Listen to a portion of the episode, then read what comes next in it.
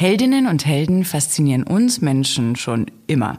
Denkt mal zurück an die ganz alten Sagen der Griechen, der Römer, der Germanen. Überall taucht in irgendeiner Art und Weise eine Heldenfigur auf. Und auch heute sind Superhelden mega populär. Braucht man nur an die ganzen Comic-Verfilmungen denken. Herzlich willkommen zum Bavaricon Podcast. Ich bin Lisa Buschmann und begrüße euch ganz herzlich zu dieser Ausgabe, in der es, ihr erahnt es sicher schon, um Helden geht.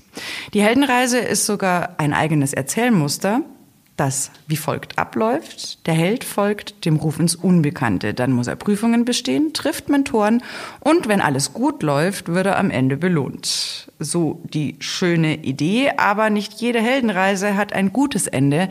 Schon gar nicht, wenn sie Hand in Hand mit historischen Ereignissen geht, wie in dieser blutigen Weihnachtsnacht. Bavaricon History. Es ist ein strenger Winter im Jahr 1705. Das bayerische Oberland und die Stadt München sind in eine dicke Schneedecke eingehüllt.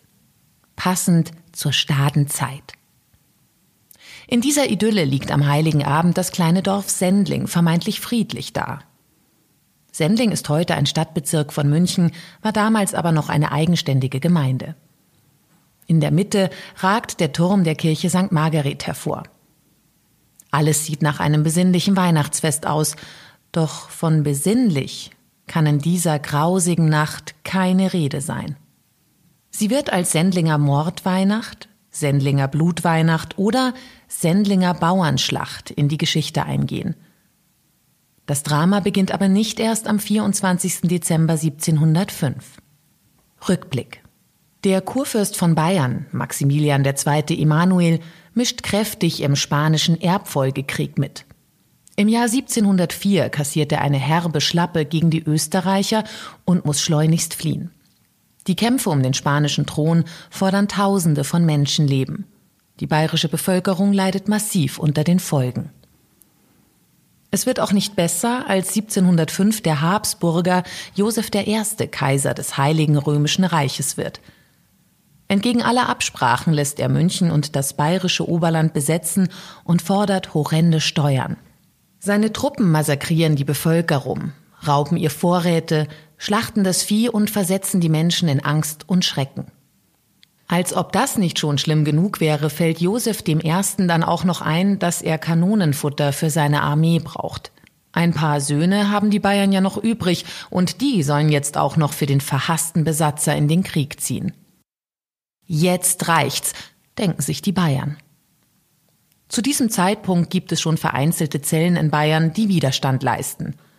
Kurz vor Weihnachten im Jahr 1705 bündeln diese ihre Kräfte. Sie planen den Sturm auf München, den Kampf gegen die österreichischen Besatzer. Soweit der historische Rahmen. Jetzt kommt unser sagenhafter Held ins Spiel und damit eine Mischung aus Fakt und Fiktion. Ein alter Mann, schon um die 70, groß wie ein Baum und ausgestattet mit schier übermenschlichen Kräften, tut sich als Anführer der Bauern hervor. Er ist Kriegsveteran der bayerischen Armee und trägt Lederhose und Leinenhemd, darüber eine Lederschürze. Sein Haar ist so weiß wie sein Bart.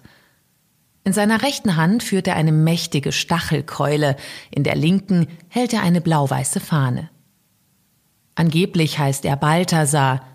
Heute ist er als Schmied von Kochel bekannt.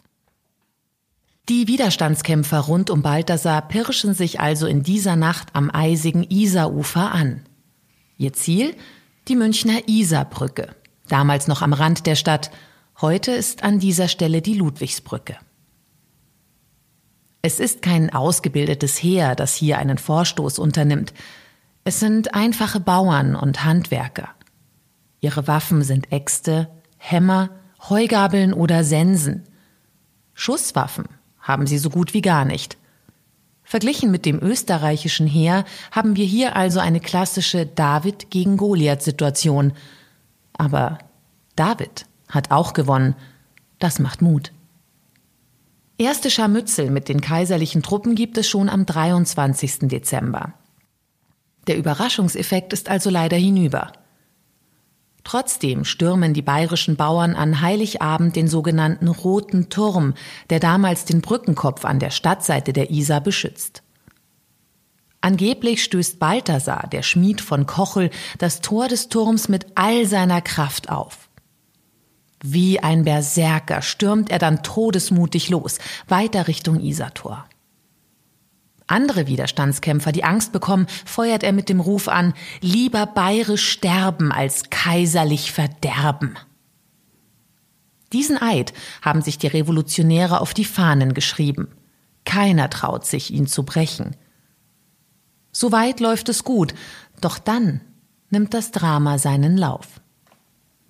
Die Widerstandskämpfer um den Schmied von Kochel brauchen jetzt die Hilfe der Münchner. Abgemacht ist, dass die Städter den Revolutionären die Tore öffnen. Doch die warten vergeblich auf die Hilfe aus der Stadt, und so können die österreichischen Truppen sich formieren. Balthasar und seine Leute haben keine Chance. Sie müssen sich schnell zurückziehen. Die Bauern fliehen nach Sendling, die Österreicher sind ihnen dicht auf den Fersen. Mit 2000 Infanteristen, 650 Kavalleristen und Feldgeschützen. Einige Bauern suchen in der Kirche St. Margaret in Sendling Schutz. Andere werden auf dem Platz vor der Kirche eingekesselt. Der Schmied von Kochel und seine Landsleute wehren sich mit allem, was sie haben gegen die Österreicher, doch die sind einfach zu mächtig.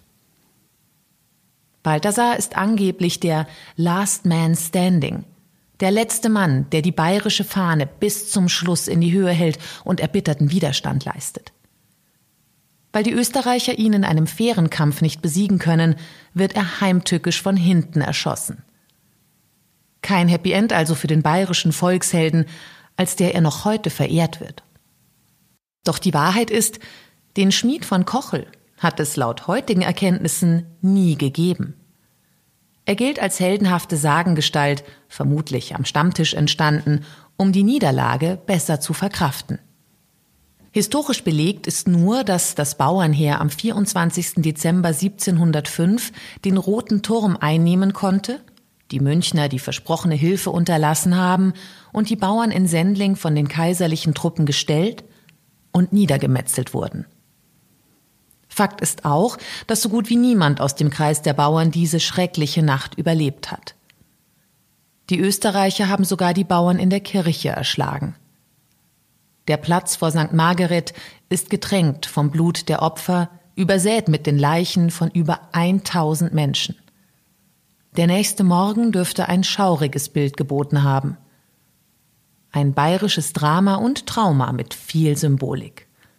Denn politisch war die Sendlinger Mordweihnacht trotz der horrenden Opferzahlen eher unbedeutend aber sie steht für alpenländischen Revolutionsgeist und bayerischen Patriotismus und mit ihr entsteht die Legende vom Schmied von Kochel, dem Bilderbuch Bayern, der in Lederhose und Hemd die bayerische Fahne wortwörtlich bis zum Schluss hochhält. Auch nach der Sendlinger Mordweihnacht ist in Bayern im 18. Jahrhundert weiter gekämpft worden. Während dieser Kämpfe ist auch der Rote Turm zerstört worden, und zwar während der napoleonischen Kriege Ende des 18. Jahrhunderts. Danach hat man ihn abgerissen und die Kirche St. Margaret hatte kein besseres Schicksal. Heute heißt sie Alte Sendlinger Kirche. Die ist davor so verwüstet worden, dass sie eben später neu aufgebaut worden ist. Heute sieht man übrigens an der Fassade der Kirche ein riesiges Wandgemälde von der Sendlinger Mordweihnacht mit dem Schmied von Kochel als Hauptfigur. Und es gibt viele weitere Denkmäler für den bayerischen Volkshelden und es gibt auch Denkmäler für die vielen Opfer in und um München. Wie immer findet ihr weitere Infos zur Sendlinger Mordweihnacht in unseren Shownotes. Ich sag danke, dass ihr mit dabei wart. Macht's gut. Bis zum nächsten Mal. Bavaricon Podcast. Alle 14 Tage überall da, wo es Podcasts gibt.